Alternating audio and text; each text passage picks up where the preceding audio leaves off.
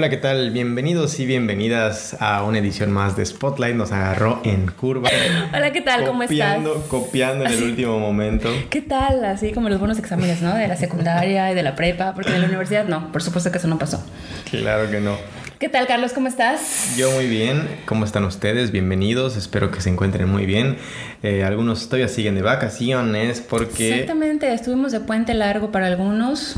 Para otros este, todavía están de vacaciones. Qué bueno. Exacto. O sea, es como, como todos le dan gracias a, a los católicos que inventaron estas fiestas que nos dan vacaciones. y luego, y luego también se seguimos, algunos siguen celebrando la Pascua, o no celebrando, pero están de vacaciones por la Pascua. Sí. Pero digo, la Pascua, o sea, no tiene nada que ver con nosotros, eso es una fiesta judía. Si no, si no estoy, si estoy, si no estoy en lo correcto, también corríjanme. Porque lo que recuerdo de la doctrina es que la Pascua precisamente era pues de la liberación del pueblo judío, ¿no? No recuerdo yo mi doctrina honestamente, pero sí, me acuerdo religiosamente el jueves, viernes. La semana pasada, pues es la, es la, digamos que la semana santa empieza el domingo de Ramos. Ahorita les voy a dar clases de doctrina para que vean. Por favor, de catecismo. Para que vean que estuve así de, de entrada al seminario. Ahorita sería, sería, oh. sería, ¿cómo se le dice? Hermano, uh, un... Sería como un sacerdote o algo así, pero pero el pecado me llamó. pero y acá estamos. La Semana Santa, y les voy a platicar porque, porque el contenido de hoy tiene mucho que ver con, y, la sección de Güero tiene mucho que ver con la Semana Santa. Y bueno, la Semana Santa comienza el Domingo, de, Ramos, ¿no? Totalmente. Cuando Jesucristo entra al pueblo y todo. burrito con los ramos y todo, sí, sí, me acuerdo de las películas. Sí, y de ahí el Jueves Santo, pues es el día en el que los apóstoles, la, la, última cena, los apóstoles se quedan dormidos. Lavatorio de pies, me acuerdo del lavatorio de pies que se le llaman por ahí, me acuerdo que yo iba. Toman, toman, pero estamos hablando cronológicamente. Sí, ¿no? es el jueves, jueves, sí, todo eso pasó. Ok. Entonces toman eh, preso a Jesús y el viernes lo crucifican y bueno, estuvo muerto jueves, digo viernes, sábado, y, resucitó. Domingo resucitó y por eso pues todos desde el viernes agarran la fiesta, ¿no? Yo digo que es por eso. mal, mal. Y esta semana pues es la, la semana de Pascua que también, también les digo que lo siguen celebrando, ¿no?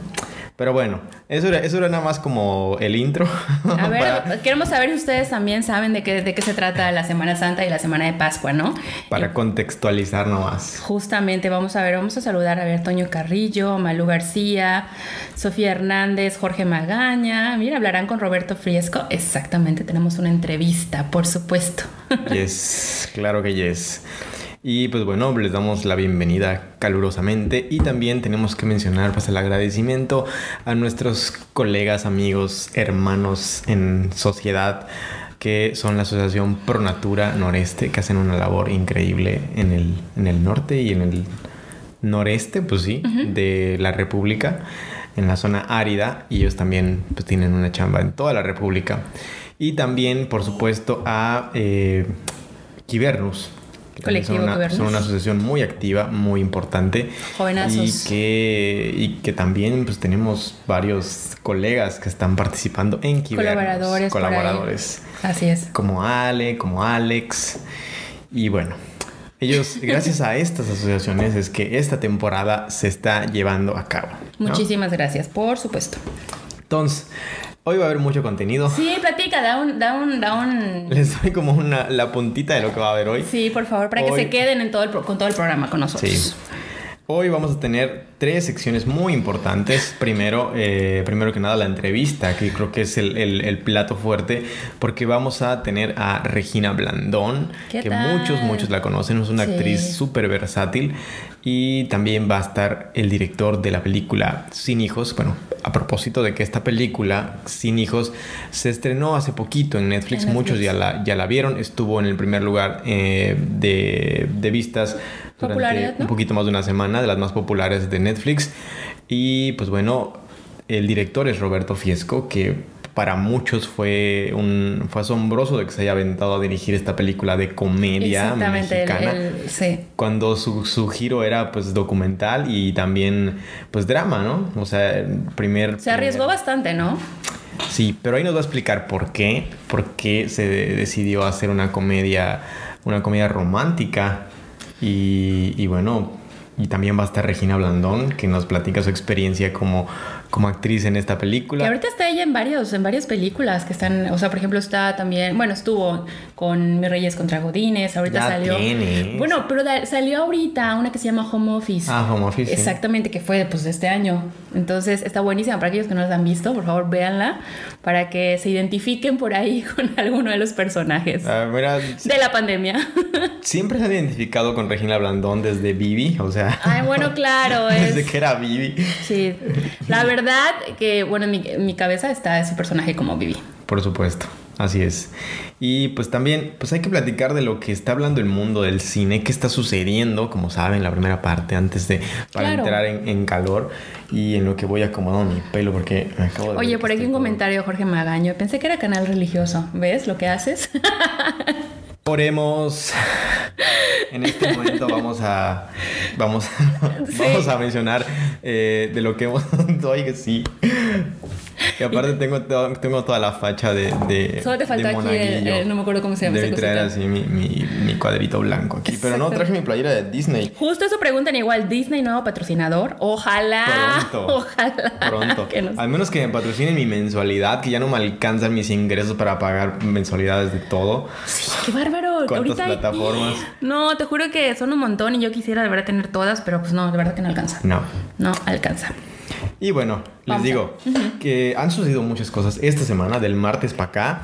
Eh, han salido nuevos trailers, eh, nuevas películas, películas muy buenas, algunas no Es tanto, que hay pero muchas muy cosas populares. para ver, Carlos. Muchas o sea, cosas. han estado saliendo barbaridad de series, barbaridad de películas, barbaridad de. Barbaridades. Barbaridad. Bastante. co- sí, bueno, bueno, comenta cuál. ¿Cuál es la que viste tú? Pero mira, te voy, te voy a hacer un, un comentario. Eh, hace dos años cuando empezó Spotlight, lo que platicábamos eran las películas que estaban en el cine. Y eso era lo... Ya no nos dábamos abasto de lo que había en el cine y lo que había en exhibición con Árbol Rojo. Y realmente era bastante. O sea, platicábamos de las que venían, de las que estaban en, en cartelera. Y ahorita se ha transformado en, en- a platicar contenidos, pero únicamente de lo que está en plataformas digitales. Es lo que hay. Sí. O sea, y, y- y- porque bueno, muchos se han guardado sus estrenos para, para fechas cuando ya se pueda eh, de manera presencial ir al cine, ¿no? Y bueno, la platicamos la semana pasada lo que pasó con Kong contra, contra Godzilla. Godzilla. y este fenómeno, ¿no? Pero ahorita vamos a hablar de lo que está en redes sociales, en plataformas y también en redes sociales, lo que, lo que, se, ha, lo que se ha publicado Las últimamente. noticias, los, las- los chismes, todo. Así es. Y antes de hablar de lo que, de lo que hemos visto, yo creo que es importante también mencionar para todos los que andan un poquito perdidos en el mundo del cine, que ya pueden ver desde antier se estrenó el tráiler de Space Jam. ¿Qué tal? Yo creo que para muchos, digamos, noventeros, este, nos emociona muchísimo eso, ¿no? Porque quién no, bueno, yo creo que todos los que vimos Space Jam, la primera, fue como que, wow, a mí me encantó. Sí, probablemente a los Gen, eh, Gen Z no. como no, nuestra querida. Como nuestra querida Maffer. Ajá, Eh, les, les da igual. Le da igual Space Jam, pero nosotros, los chavorrucos o los millennials, mm, digamos que nos trae un poquito de nostalgia ver un, una, un, no sé si, no es, es remake totalmente, eh, que ahora va a ser protagonizado por LeBron James, LeBron James. Y que pues en ese tiempo la NBA era otra cosa totalmente. en los noventas Sí, era la NBA. Y era Michael Jordan. la NBA era precisamente por esas figuras, por, por, por Pippen, por, por Shaquille O'Neal, por Magic Johnson, por esas estrellas del básquetbol, la NBA era una cosa increíble, a tal grado de que, de que pasaba en, la- eh, en todos los partidos en la... En, en la televisión abierta. Yo los veía todos con mi tía. Y por eso yo me acuerdo muy bien de todos sus personajes. Y. eh, ¿Cómo se llama el protagonista? Ah, Jordan. Por supuesto, Sí, yo, yo de esta o de la otra. No, Jordan, el- pues fue un fenómeno ver esta película, que era una cosa, pues ya muchos ya la han visto cuando... Y aparte no habíamos visto es- esa, esa, esa tecnología, bueno, sí la habíamos visto algún- en algunas películas, pero de cómo podían convivir dibujos animados con live action y era amazing. Sí, claro. Estaba- era increíble eso. Pero ahorita ya vamos a ver a LeBron James en una historia muy parecida. Y que bueno, ya pueden ver el trailer para que se los deje de, de estar quemando. Pero aparte juegan con otra tecnología, ¿no? O sea, el, el, ya no solo es el 2D que, que habíamos visto en los 90, sino que ya ahora son eh, dibujos animados 3D, ya Sí, mucho está más increíble. realistas. Eso te lo deja ver en ese tráiler. Entonces, digamos que son las tres generaciones, bueno, no, dos generaciones conviviendo con el live action, entonces eso se ve padrísimo, ¿no? Y está tentativamente para julio, que se estrene en El julio. 14 de julio y es dirigida por Malcolm D. Lee.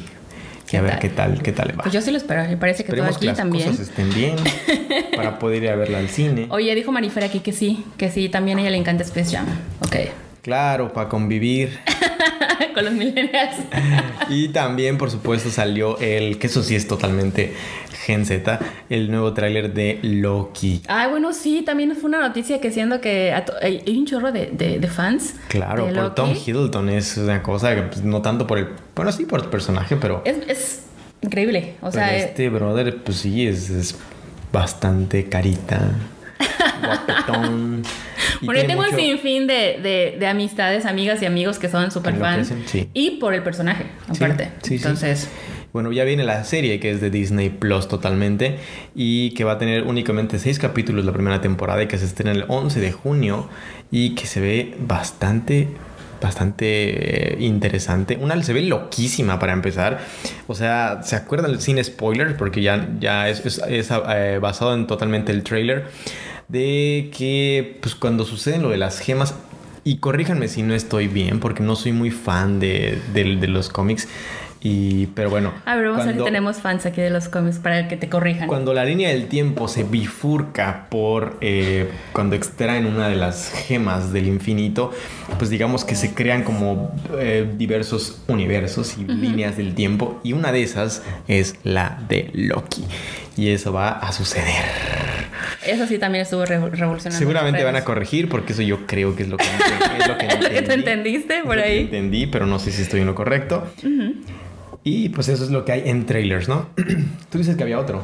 Sí, bueno, o sea, no tanto trailer, sino, trailer, sino que es- ya se anunció, por ejemplo, yo, decía por ahí, que ya va a haber, que va a haber la película de los Thundercats. Mm. Entonces, igual, yo sé que hay muchos fanáticos de... Yo creo que está toda esa nostalgia, ¿no? De, de, de, de los 90, no sé si también de los 80 por ahí.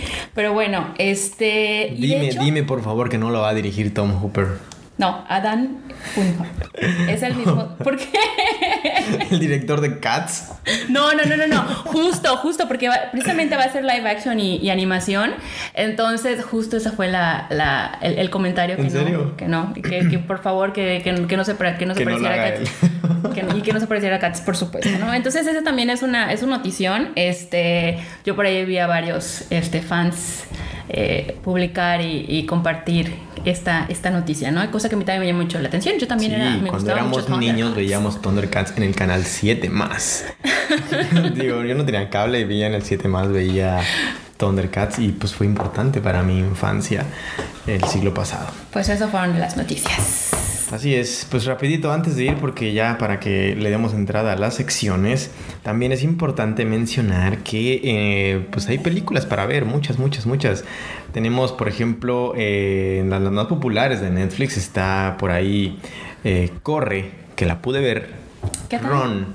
Es una película de suspenso que está ahorita en boca de todos, la todos también es el número uno en popularidad en Netflix y está, está buena, está es, es intrigosa. Y por ahí también está, que esa va como una recomendación para todos los que no la han visto, que extrañamente una película de zombies se estrenó en el Festival de Cannes 2019 y eso pues fue como sorpresivo. 2020, no, 2019 No, por supuesto, ajá, 20 exacto. Eh, que fue Estación Zombie 2, Ya ¿no? está. Península. Ya la pueden ver en Netflix y que es una secuela de aquella de 2016 dirigida por Jong Sang-ho, que es el coreano y que hizo pues esa película de zombies muy muy reconocida, muy eh, Muy gustada. Mm, Sí, a mucha gente le gustó. Y pues ahorita viene su secuela que empieza con un pequeño prólogo eh, que la relaciona con la de 2016 y ya de ahí se desenvuelve otra historia muy diferente que cualquier similitud con Rápidos y Furiosos es pura coincidencia. ¿Y no tienes que haber visto la primera para ver la segunda? Ah, pues de preferencia, pero, pero bueno, se la van A a mí me están bien. obligando a ver la dos. Se la van la a pasar dos. bien, se la van a pasar bien. No sé. Ya la pueden ver ahí, está actualmente disponible en Netflix y pues ya, Me voy a callar un ratito. Pues bueno, estos son así los pues las, noticias. Claro, a ver, eh, Danae nos está saludando, Neri nos está saludando, Pedro Ramírez nos está saludando, Blanca Estelita, ah, es mi tía, saludos tía. Rubí, a Mairani, Maffer también nos comentó, ya salió también el segundo tráiler, los Thundercats no los manejamos los Gen 70, dice. ok, y Toño Carrillo dice, a mí se me gustó Cats. Bueno, pues... Estás en todo tu derecho, Toño. Tú muy bien. Por supuesto. Y bueno, a mí me gustan los musicales. No, no, no, no la odié, pero bueno, sabemos que fueron bastante grotesquitos los, los gatitos. O sea, digamos honestamente, pues no les fue bien. Sí, los gatos pero eran gustos bastante, pueden ser, por supuesto. bastante furries. y bueno, pero bueno, vamos a, ya vamos con la entrevista eh, de Maffer que platicó con Roberto Fiesco y con Regina Blandón. Interesantísima esta, esta entrevista. Y pues se las dejo y ya. Buenas tardes, muchísimo gusto. Muchas gracias. Súper, ¿cómo están ustedes? ¿Bien? Bien. Muchas gracias. Qué bueno, qué bueno. ¿Dónde estás, María? Ay, yo soy de Quintana Roo. ¿Y ahí estás? Sí, aquí estamos, aquí andamos con el calor, pero aquí andamos. Qué eh, rico. Pero sí, ah, qué rico más o menos. Ahí va, ahí va, ahí va. Ahí está, es el calor seco. Pero em, estoy muy emocionada de hablar con, con ambos porque esta, esta película es muy graciosa, la verdad. y, y y también, además de ser graciosa, toca un tema social, ¿no? Que, que, justo es lo que necesitamos ahora. Especialmente un tema social importante, que es esta deconstrucción de, de la familia tradicional que ya tenemos, ¿no? Entonces, para empezar em, con Roberto, se me hace muy interesante. Obviamente ya los he escuchado miles de veces, ¿no? Toda tu trayectoria y que ahora hagas esto y, y, yo sé, y lo realizaste muy padre, ¿no? Entonces, yo quería más que nada preguntarte, esta peli, ¿no? Sin hijos, que es de comedia, que no estás tan acostumbrado a hacer, ¿qué ha sido como que lo más difícil o lo más curioso que te encontraste al realizar esta?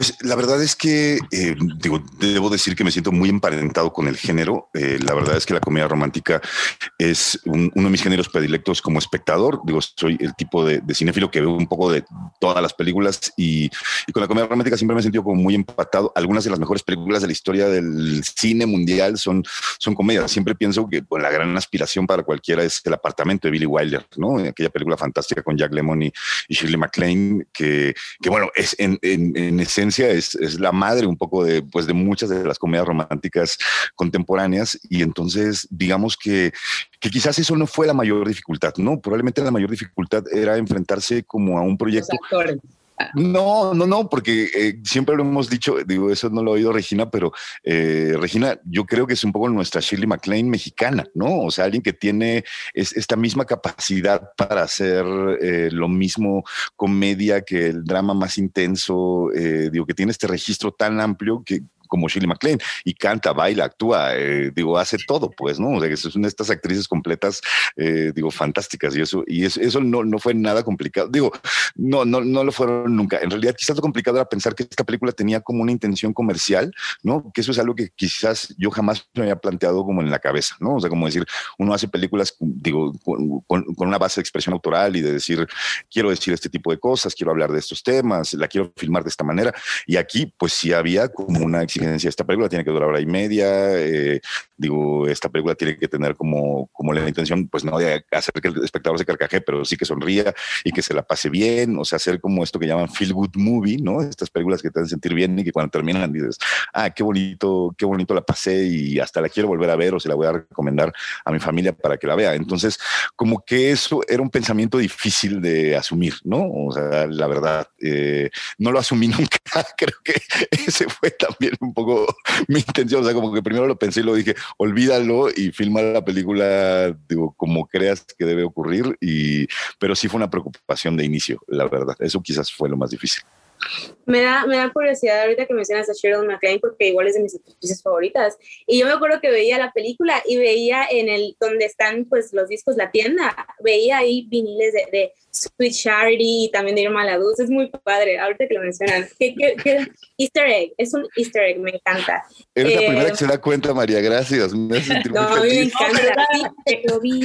Era increíble, todo el departamento de Fidel y la tienda de música y todo, todo está lleno de memorabilia Roberto Fiesco, o sea, todo viene de su departamento y Roberto, o sea, se va, bueno, o, en, épocas de no pandemia a la lagunilla a buscar tesoros, porque son tesoros, y entonces eh, a mí me, justo me, me inspiraba muchísimo todo ese trabajo minucioso de ponerle su toque y algo que él sintiera como suyo, como su hogar, como, como alguien, como darle esa personalidad, no nada más así, el departamento de arte necesito tal, sino que estaba todo pintado de Roberto Fiesco. Entonces era muy lindo ir preguntando así de, oye, ¿y este de dónde lo sacaste? ¿Y este qué? Y yo nunca había visto The Apartment, por ejemplo, y la vi gracias a, a Jonathan y a Roberto, que no, es la mejor película, no puede ser que no. Entonces, también todo, todo era bonito en ese set. Entonces, está padrísimo, ¿no? Porque está como que todo súper planeado. A mí, a mí desde que, yo desde que vi a, a Sharon McLean dije, ok, ya, o sea, ya entiendo, ¿no? Eh, bueno, obviamente igual esta peli, ¿no? Es, es algo que toca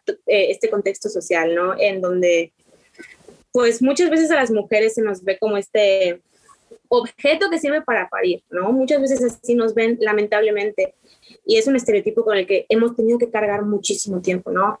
Y esta, esta pelea hace un buen trabajo tratando de, de, construir ese pensamiento, ¿no? Entonces yo creo que aquí es la, la pregunta para Regina, ¿no? Como actriz, eh, ¿tú cómo crees que puedes seguir pregonando justamente este tipo de ruptura de estereotipos? Porque en, en mi opinión son muy importantes, ¿no? Y, y, quiero preguntarte si crees que es importante que la gente vea este tipo de contenido que es un poco más, como dice Roberto, ¿no? Una, una película que es feel good, una película no así que te hace sentir bien, pero a la vez tiene algo que te dice, que te hace reflexionar, ¿no? Entonces, así como, ¿cómo crees que puedes seguir pues preguntando este tipo de, de mensajes y si es pues importante que nosotros con, seguimos consumiendo este eh, contenido?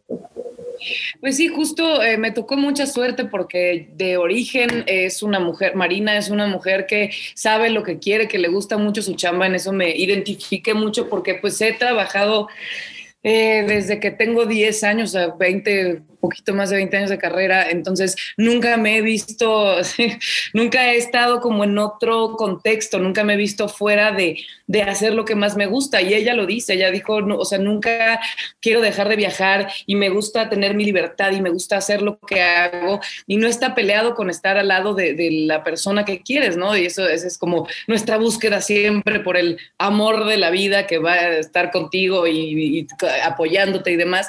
Y, y justo eso, o sea, Em, creo que eh, desde el año pasado, por lo menos para mí, ha sido una época de reflexión, de aprender, de reaprender, de darme cuenta de dónde estamos parados, de, las cosas que veíamos antes, que no notábamos que estaban eh, manchadas de este machismo y de este patriarcado sistémico, que es lo que eh, pues nos tiene pensando que las mujeres, para ser mujeres o para validarse como mujeres, tienen que ser madres.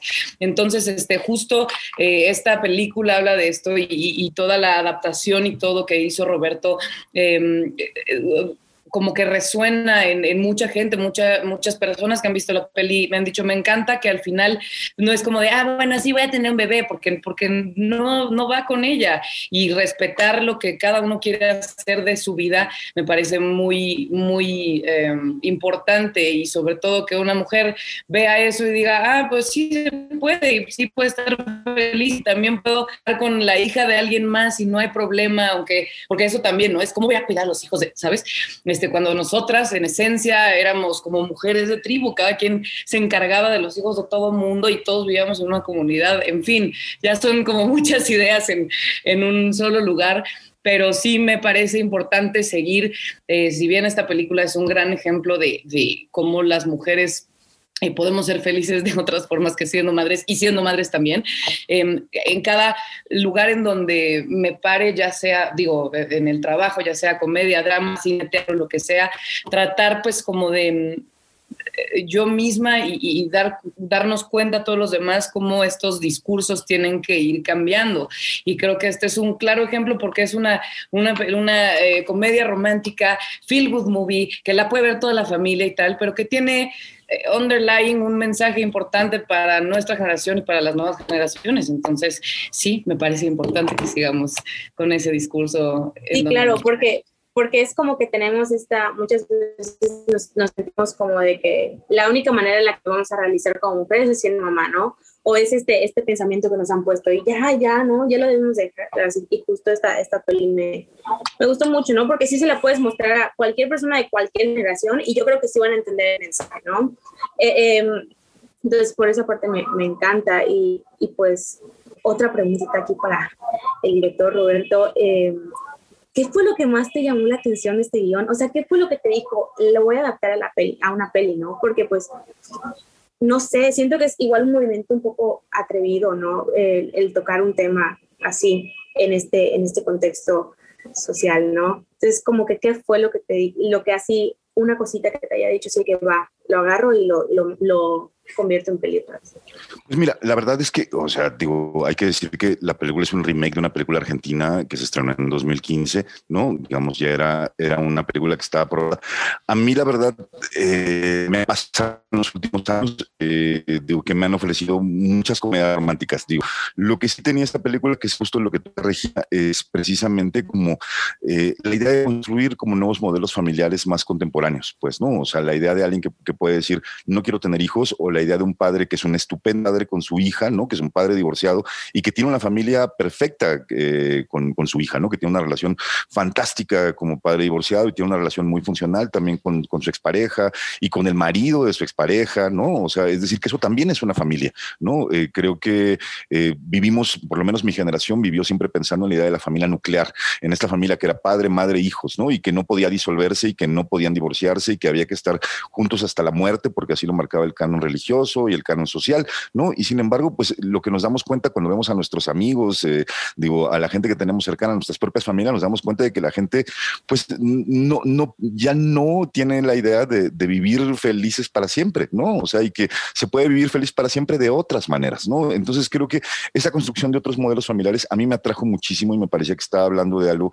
que le toca no solamente a la gente de mi generación, que es más mayor, sino también a la gente de, las generaciones de ustedes que son muchísimo más jóvenes, ¿no?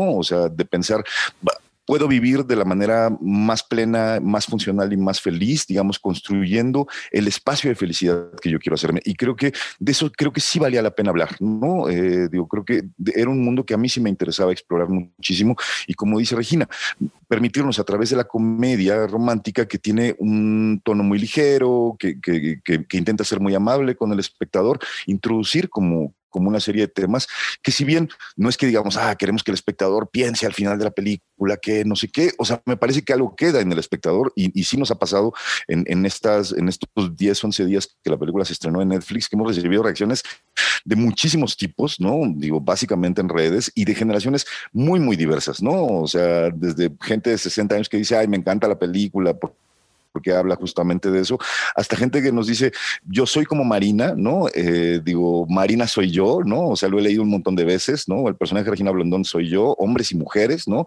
Eh, o, gente que nos dice, padres que nos dicen, es la historia, yo tengo un hijo, eh, mi esposa me dejó cuando bla, bla, bla, y entonces yo me he dedicado a criarlo y hoy tiene 14 años. O sea, uno dice, wow, pues no, o sea, hay muchos más casos similares o cercanos emotivamente y por historia familiar a esto que de lo que pensamos. Y eso me parece que ahí es donde la película ha llegado muy bien y los millones de espectadores que la han visto, que ahora sí podemos decir eso, este, lo cual está Número uno en Netflix. Número, número uno en Netflix por una semana que estuvo muy bien y nada, pues han pasado cosas muy bonitas, la verdad. Y es que eso igual es lo bonito de esta peli, ¿no? Que es muy, te puedes identificar, o sea, cualquier persona que la vea va, va, a tener un personaje con el cual identificarse. Y no importa si eres madre, padre, hijo, o sea, hay algo de los personajes, como una, lo, el, la complejidad de cada personaje que te hace decir, ay, yo me siento como Marina, yo, yo me identifiqué mucho con Marina, porque dije, ay, yo aquí, compas gemelas, ¿no? Pero, pero es muy padre eso, es muy padre decir, wow, o sea, salir de ver una peli y decir, ah, ya, ya vi por qué, o sea, no soy la única que piensa así, ¿no? Y no te sientes así extraña, ¿no? Pero, pero igual, eso es, eso es lo padre de que, que me gustó mucho de esta peli. Y, y para, para Regina, que igual la mayoría de tus trabajos han sido así muy groundbreaking, ¿no? Así muy aquí, voy a romper los estereotipos, porque yo sigo mucho tu trabajo y, has, hecho mucho estas, estas, este tipo de contenido, ¿no? De que se dedica a romper estereotipos, que es muy padre, porque lo necesitamos acá en, en, México, ¿no? Eh, ¿cuál, ¿Cuál fue tu reacción cuando te dijeron, ahora te va a tocar odiar a los niños. pues sí, me tocó mucha suerte, la verdad, porque no, no, no. O sea, pero yo nunca, no, nunca he sido muy niñera, la verdad, nunca eh, tengo amigas, yo tengo 30, ahorita cumplo 31 este año y tengo amigas que van por su cuarto hijo.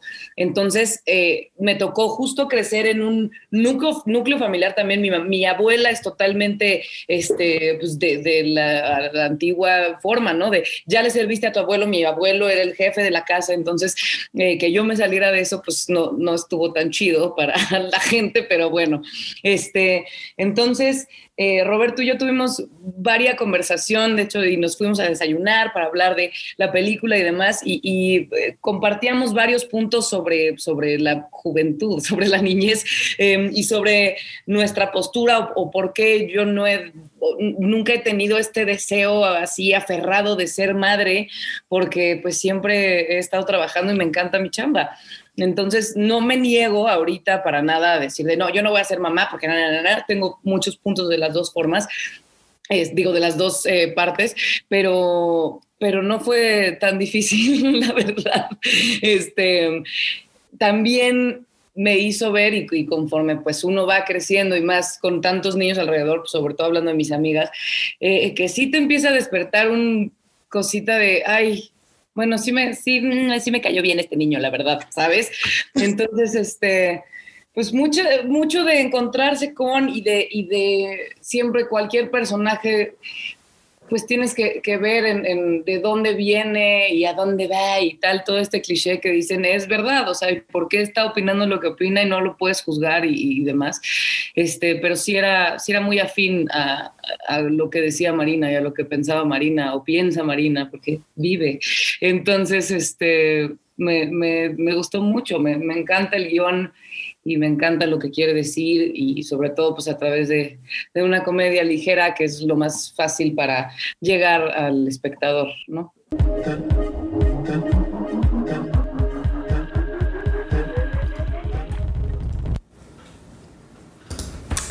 Pues ya escucharon esta interesantísima entrevista de Roberto Fiesco y Regina Blandón. Como vimos, muchos, muchos son fans de, de Regina. Claro. Muchos dijeron ahí guapísima, hermosa. Y pues sí, en esta película, eh, pues la protagonista, como ya escucharon, habla pues de una chica libre y diferente que no quiere tener hijos. Como Bastante apegado a la realidad. Exactamente, eso te iba a decir. Bastante apegado a la realidad. Quienes no la hayan visto la pueden ver en Netflix, vayan corriendo a buscarla. Es una de esas, como ya lo mencionaron, una de esas comedias que te dan, que te dejan con un buen sabor de boca y que se que tampoco están hechas en, con molde, ¿no? O sea, yo siempre eh, eh, me encanta el cine mexicano, lo consumo en exceso. Y en esta ocasión, esta película sí es un poco diferente, a pesar de que, de que es una comedia romántica. No está hecho con molde. Vemos muchas cosas muy, muy diferentes, incluso en su fotografía, en su montaje, en su musicalización. Y por eso eh, vale la pena mucho verla. Así que Gracias, Maffer, por, por, esta, por esta charla con Roberto Fiesco y Regina Blandón. Ahora sí. Sí, va? vamos con otro, con otro punto porque ya se nos está yendo el tiempo. Qué barbaridad, qué rápido. Y bueno, vamos a tener ahorita a continuación una cápsula de nuestro colaborador, El Güero, que ya tuvieron la oportunidad de conocerlo la semana pasada. Entonces, en esta ocasión nos va a platicar de unas películas que tienen que ver justo con lo que comentabas al inicio del programa, con la Semana Santa, con la Semana de Pascua. Bueno, es la Semana de Santa, con la Semana Santa, ¿no? Entonces, eh, nuestro queridísimo güero nos va a hacer un análisis y recomendaciones de películas. Para todos los que creyeron que era un canal religioso, aquí está lo el confirmamos. Hermanos. Amén. Amén. Vamos a ver esta sección que está súper interesante. Y perdónanos, güero, por haber metido antes el intro de tu sección. Ahí vas. ¿Qué onda? ¿Cómo están? Yo soy Güero y esta semana vamos a hablar de unas pelis sobre la religión y la fe porque acaba de ser Semana Santa. Nos vamos a ir bien rápido porque tenemos mucho que hablar. Empezamos con el lunes santo. Vamos a hablar de pelis sobre Jesús. Jesus Christ Superstar de 1973, dirigida por Norman Jewison, es un musical de Andrew Lloyd Webber y Tim Rice sobre una bola de hippies que van a Israel a recrear escenas bíblicas de la última semana de la vida de Jesús. Ted Neely es Jesús, Carl Anderson es Judas e Yvonne Elliman es María Magdalena, que son considerados por muchos los mejores en haber hecho el papel. Esta peli es una vista muy fresca y muy setentera sobre la última semana de la vida de Jesús y la música es excelente.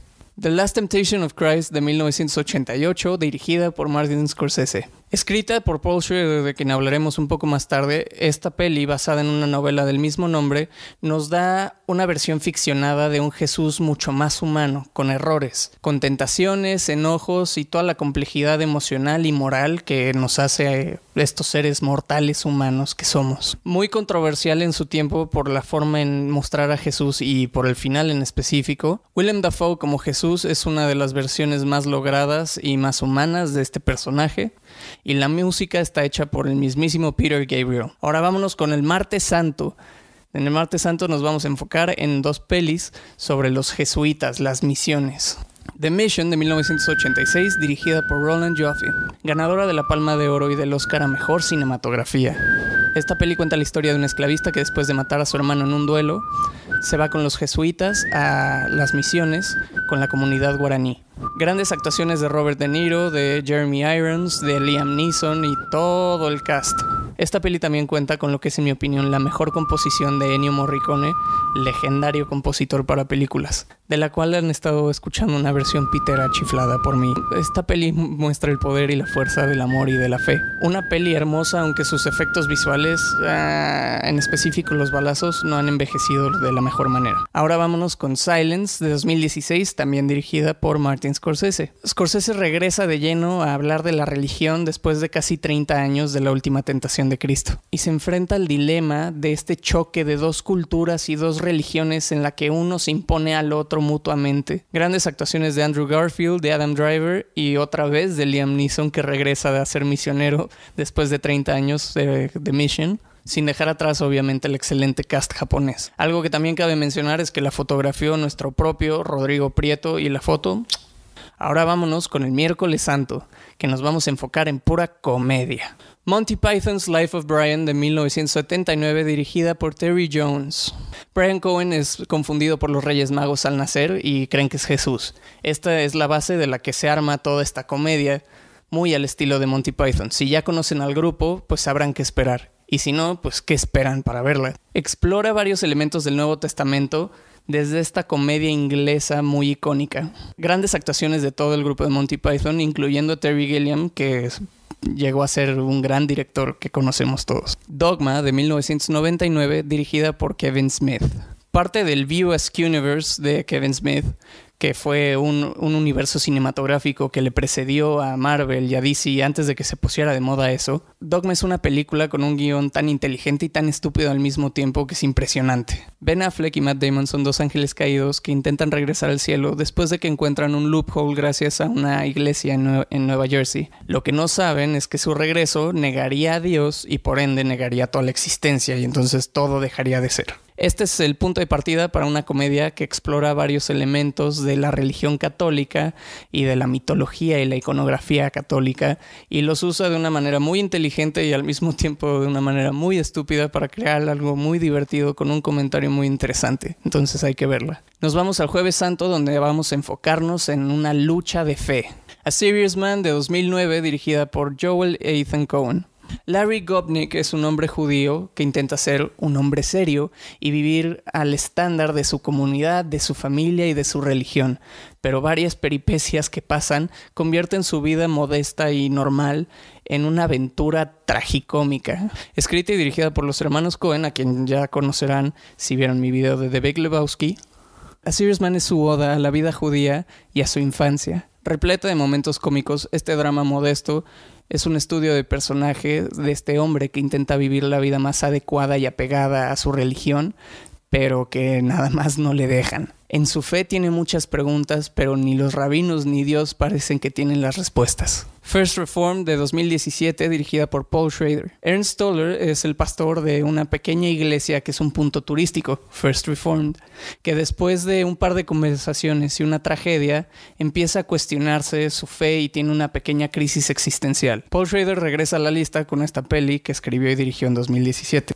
que en mi opinión podría ser el equivalente a un taxi driver ambientalista de nuestra generación o de esta década. Una vez más, la peli y el personaje tienen muchas preguntas, pero no nos dan las respuestas. Contiene tal vez la mejor actuación de la carrera de Ethan Hawke y una gran actuación por Amanda Seyfried. Vale muchísimo la pena, aunque prepárense porque este está medio fuerte. Ahora vámonos con el Viernes Santo, donde vamos a hablar de dos pelis que tratan sobre mujeres y partos. Rosemary's Baby de 1968, dirigida por Roman Polanski. Rosemary no sabe si está teniendo una crisis o si eh, va a engendrar al bebé del diablo. Este clásico del controversial Roman Polanski es un thriller psicológico que te trae al, filo del asiento toda la película, con una legendaria actuación de Mia Farrow, una gran representación del gaslighting y, una atmósfera que parece familiar, pero pero tiene algo raro, como que algo está mal y poco a poco eso, eso nos da una claustrofobia que... Uh,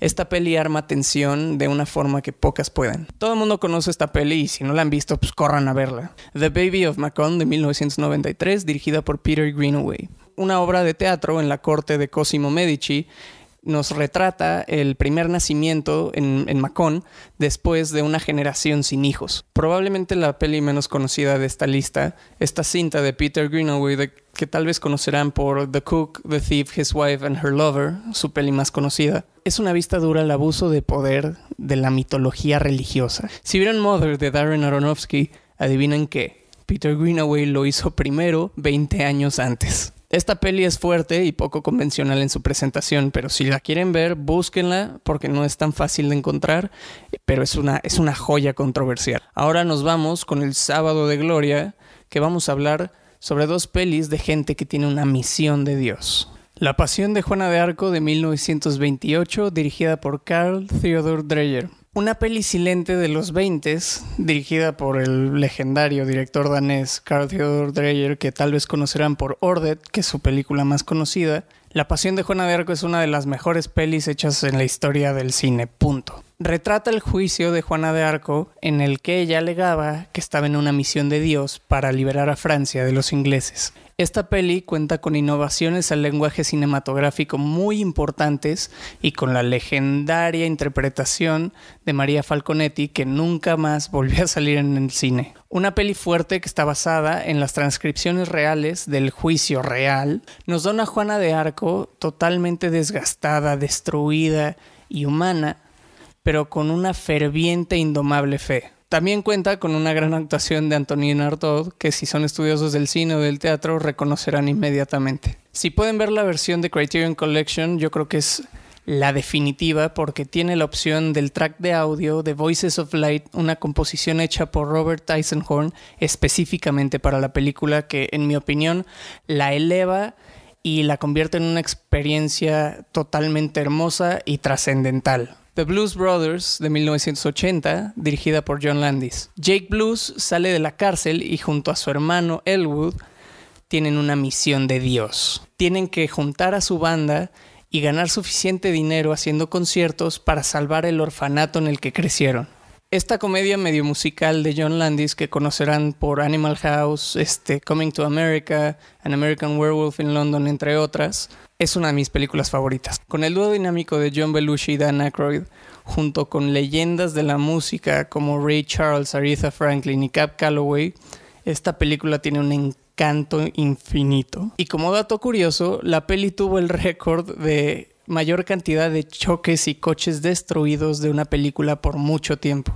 Así que véanla, canten, bailen y diviértanse. Ahora nos vamos con el Domingo de Resurrección, donde vamos a hablar de una peli y otra cosa diferente que tienen una visión de la fe desde otro punto de vista. Stalker de 1979, dirigida por Andrei Tarkovsky. Seguro muchísimos de ustedes ya conocerán a Stalker por Tarkovsky, que es uno de los directores más grandes de la historia del cine. Es una peli medio sci-fi que lleva a tres personajes en una odisea para llegar a un lugar donde se supone que tu deseo más profundo se cumple. No hay mucho que decir y teorizar de esta peli que no haya dicho medio mundo antes, pero lo que sí les puedo decir es que esta peli se trata sobre la fe. No solo la fe en un contexto histórico, sino también la fe como emoción humana, la fe en la humanidad la esperanza. Es una gran peli que se tuvo que filmar dos veces y fue la peli que terminó matando a Andrei Tarkovsky por haber filmado en lugares radioactivos. The Leftovers de 2014 a 2017, creada por Damon Lindelof y Tom Perrotta. Para cerrar, les traigo algo diferente, una serie, pero solo es de tres temporadas, entonces no se espanten. Un día de repente ocurre un evento similar o el mismísimo rapto bíblico. El 2% de la población mundial desaparece en un segundo. Esa es la base en la que esta serie de tres temporadas arma una historia que le da pelea al Olimpo de las series, como Breaking Bad, Mad Men, Los Sopranos, etc. Creada por Damon Lindelof, que conocerán por Lost y la nueva serie de Watchmen, esta serie está basada en una novela hecha por Tom Perrotta del mismo nombre, The Leftovers. Esta serie explora la condición humana desde estas iconografías y mitologías religiosas. Y con eso también explora el poder de la fe y la humanidad. No les spoileo nada porque realmente quiero que vean la serie. Es una serie corta pero absolutamente redonda en todo sentido. Cada temporada tiene un enfoque diferente, pero siempre construyendo sobre la anterior. Si la pandemia los tiene bajoneados y quieren restaurar un poco su humanidad y sentir algo, denle a The Leftovers una oportunidad. Y ya con esto terminamos. Yo sé que fue largo y hablé de muchas cosas. Aquí ya tienen un catálogo para visitar por si quieren ver algo de lo que les hablé. Y la verdad me tomó muchísimo tiempo volver a ver todo esto y preparar el video. Entonces apreciaría mucho si les gustó, quieren y pueden darle like y compartan el video para que más gente tenga oportunidad de conocer estas pelis y esta serie por si no lo sabían. Y nada, muchas gracias por ver el video. Wu-Tang, mis hermanos, Wu-Tang.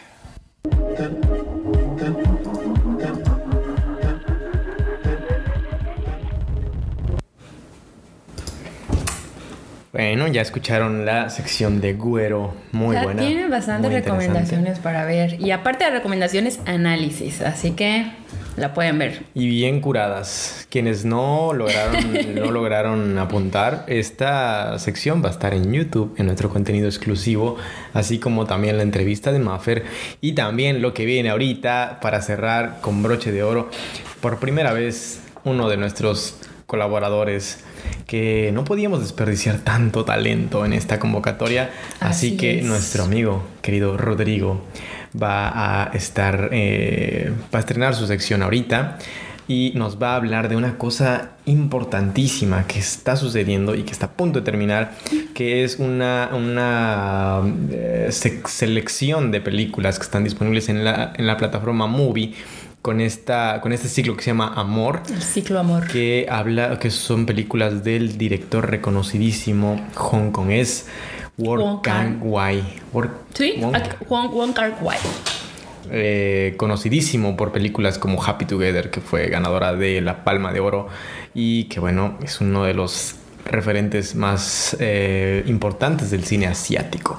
Quienes no lo conocen, ahorita eh, Rodrigo nos va a hablar en la filmografía qué onda con estas pelis. Vamos a escuchar.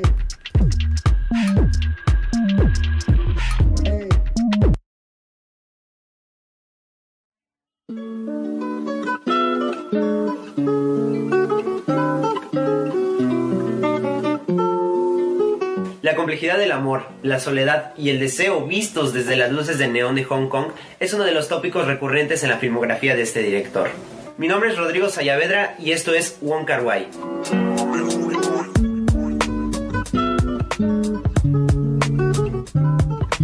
Wong Kar Wai nació en 1958 en Shanghái, China. A la edad de 5 años él emigraría con su familia a Hong Kong. El director menciona que uno de los retos para él en ese entonces fue aprender a hablar cantonés e inglés, ya que en Hong Kong se habla de estas dos lenguas. Parte de esta experiencia Wong Kar Wai la refleja en sus películas, donde los personajes suelen tener un desplazamiento cultural. Un ejemplo de ello es Happy Together, la cual nos cuenta la historia de una pareja homosexual de Hong Kong que se irá a vivir a Argentina y en donde van a vivir su ruptura. Para su ópera prima A Tear Goes By, o como se conoce en español, El fluir de las lágrimas, Wong Kar aborda el drama criminal Gangster. Pero no sería hasta Chongqing Express, su cuarto largometraje, en donde el director alcanza su éxito mundial. Chongqing Express cuenta dos historias distintas que son relacionadas sutilmente entre sí, en donde nuestros protagonistas son dos agentes los cuales sufren una ruptura amorosa, y veremos desde puntos de vista diferentes cómo lo sufren cada uno. Cabe recalcar que esta película tuvo el apoyo de Quentin Tarantino para poder ser distribuida en Norteamérica.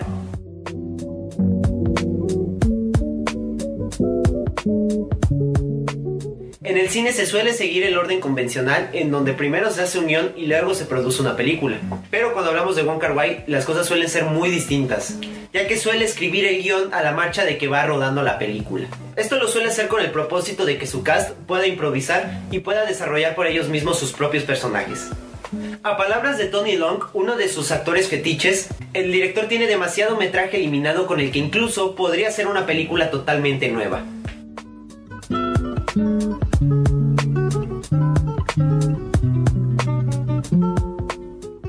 Wong Wai suele trabajar con los mismos actores a través de todos los años. A palabras del director, él necesita gente con la que ya sepa trabajar y con la que ya tenga confianza. Cuando hablamos de Wong Wai no podemos olvidar a dos personas que lo han ayudado a colaborar a través de todos estos años.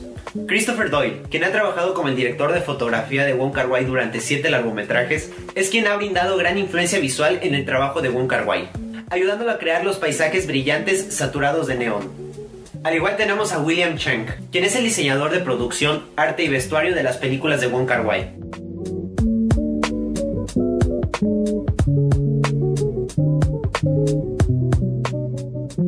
Durante toda su filmografía podemos ver que Wong Kar Wai está fascinado con la complejidad del amor. En su película más alabada por la crítica, In the Mood for Love, la historia nos habla de dos vecinos que al enterarse que sus cónyuges los están engañando, deciden tener un romance en secreto. Esta película nos habla mucho del amor no correspondido, siendo una de las películas más románticas, bueno, no románticas, de la historia.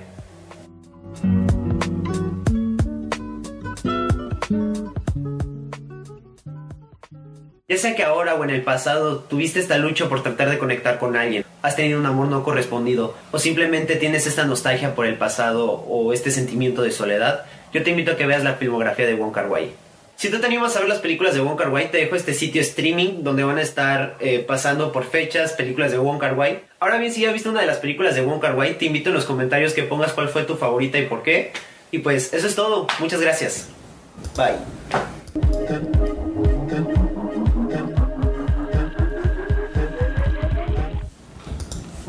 Pues, ¿qué les pareció? Si dan ganas de ir corriendo a ver lo que queda de esta de este ciclo de cine. Claro. Wong Kar Wai es uno, les decía, pues es de los referentes más importantes del cine asiático. Si, si te haces llamar cinéfilo, no puede faltar en tu filmografía o en tus películas que hayas visto esta, este director, por supuesto. Y pues bueno, hay muchos saludos que se quedaron en el tintero hay por ahí. saludos. Sí, están saludando igual a, a Rodrigo por ahí, deseándole éxito. Eh, tenemos Javier Solís Hernández, Manuel Talavera, Andrea Irene, Rodrigo, está ahí también, escuchando y viendo, eh, viéndose a sí mismo. Pablo Rosas Marín y Adriana Buñuelos. También por ahí estaba Norma Sánchez, mi compañera de trabajo de la oficina. Norma, muchas gracias por vernos y espere- esperemos que cada martes estés por aquí con nosotros. Y pues por fin pudimos concluir un programa a tiempo. Estamos cerrando muy bien a tiempo, que siempre nos Cosa pasamos. que también hubo una, una entrevista nada más, como por lo general tenemos dos entrevistas por ahí. Pero hubieron dos secciones Bueno, eso sí. Y, y- y la de Güero pues estuvo completísima. Fueron... Les trajimos variedad del día de hoy. Hoy sí hubo- estuvo mixto. entrevista, filmografía, eh, pues análisis y también muy ad hoc a los temas de Claro, y, para no para no cansar eh, que escuchen una misma voz, pues por eso le variamos esta vez. Y también, pues coméntenos qué han visto, qué. De todo lo que quieren- hablamos, De qué quieren que hablemos. ¿Qué temas? este ¿Qué programa- secciones? Y también nos pueden proponer secciones como, como de que no. ¿Te parece? Sí. Sí, pero pues bueno, eh, también coméntenos qué les parecen estas secciones. Como saben, eh, este programa es presentado por Kibernus y Pronatura eh, Noreste. Y también les recuerdo que ya tenemos nuestro canal de Spotify. Ahí Yeah. subimos, subimos esto como un podcast para los que no pudieron verlo. Lo pueden escuchar en la comodidad de su casa mientras realizan sus tareas domésticas. Y también este, todas estas secciones van a ir completitas. Eh, por ejemplo, la, la entrevista de Regina y Roberto eh, la vamos a subir completa Claro. porque falta un, falta un buen pedazo. También vamos a subir la sección de Rodrigo Sayavedra, Cardona Sayavedra. Y la de Güero, por supuesto, que ha sido. Claro, si muy les gusta una, una sección en particular, la pueden ver, como tú dices, por sección en el canal de YouTube. Sí, suscríbanse a nuestro canal de YouTube, que está bien bonito, está bien padre, mucho contenido y se va a poner mejor. Así es, Carlos. ¿Algo más, Cindy? Es todo, es todo por hoy. Les Muchísimas mandamos, gracias. les mandamos un caluroso abrazo y un saludo a todos y a todas. Y nos vemos y nos escuchamos hasta el próximo martes. Adiós.